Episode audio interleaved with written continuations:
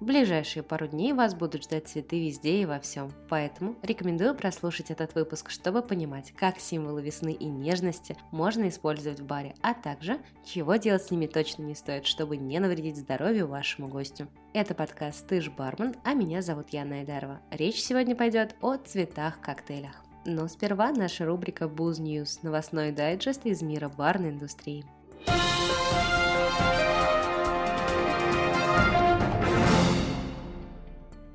Этой весной мексиканский ликер Калуа выпускает на рынок консервированный эспрессо-мартини. Помимо кофейного ликера, кофе и водки в банке будет присутствовать и азотная капсула, которая создает характерную бархатистую пенку напитку. Данная технология присутствует на рынке достаточно давно, но встречалась прежде всего в пиве, да и запатентована была компанией Guinness. Приятно осознавать, что коктейльная культура перенимает опыт и черпает вдохновение не только в кулинарии. Кстати, акцент в рекламной кампании этого продукта стали ролики в стиле ASMR. Так что ждем.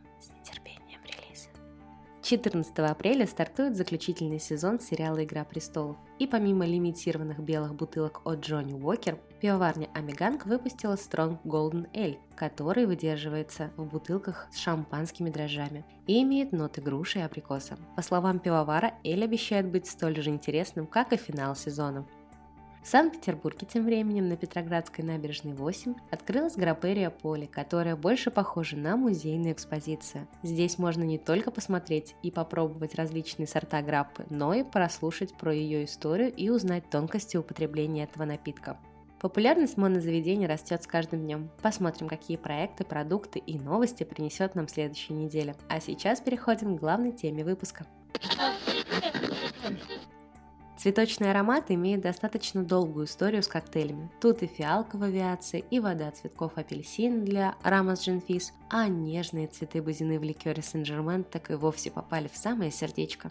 Но в последнее время цветы используют и в качестве украшения слэш-гарнира. В российских реалиях живые цветы в коктейлях выглядят больше настораживающе, нежели авантюрно-романтично, потому что это не дешево, нестабильно, удовольствие достаточно скоропортящееся и иногда может быть даже небезопасным. Но что делать, если душа требует весны? Первое, что мы должны с вами понимать, это то, что букеты, которые продаются в цветочных лавках, использовать внутрь напитка нельзя пестициды, жидкий воск, биоциды – это вещества, которые увеличивают срок живучести цветов. Действительно, только цветочки по сравнению с тем, что может ждать вашего гостя в этих самых цветочках. Декоративные пучки лаванды так и вообще чаще всего опрыскиваются не пищевыми духами для усиления естественного аромата. Поэтому промывка лепестков проточной водой, увы, здесь уже не сработает. И единственное, что могу посоветовать в этом случае, использовать всевозможные прищепки или цедру как некое безопасное плато, на котором можно будет разместить ваше соцветие, например, гипсофилов. Но если вы не ищете легких путей, то есть еще несколько вариантов. Например, использовать пищевые сухие цветы – это бутоны гибискуса, чайные розы, шафран, жасмин, анютины глазки и тому подобное. Полный список можно найти по первой же строчке в Википедии. И не удивляйтесь, если вы обнаружите там цветы овощей. Кабачки, тыквы, капуста. Да, большинство из них тоже съедобны, и это необычное использование локального ингредиента. Также можно заказывать у проверенных поставщиков свежие, пригодные именно для употребления в пищу цветы и всевозможного рода микрозелень. Правда, это действительно может обойтись в копеечку и необходимо тщательно все проверить. Еще можно выращивать все самостоятельно или ездить собирать настоящие гербарии за город, но предварительно сверившись с тематическими справочниками соответственно. Окей, безопасный букет у нас в руках, но как продлить его срок жизни?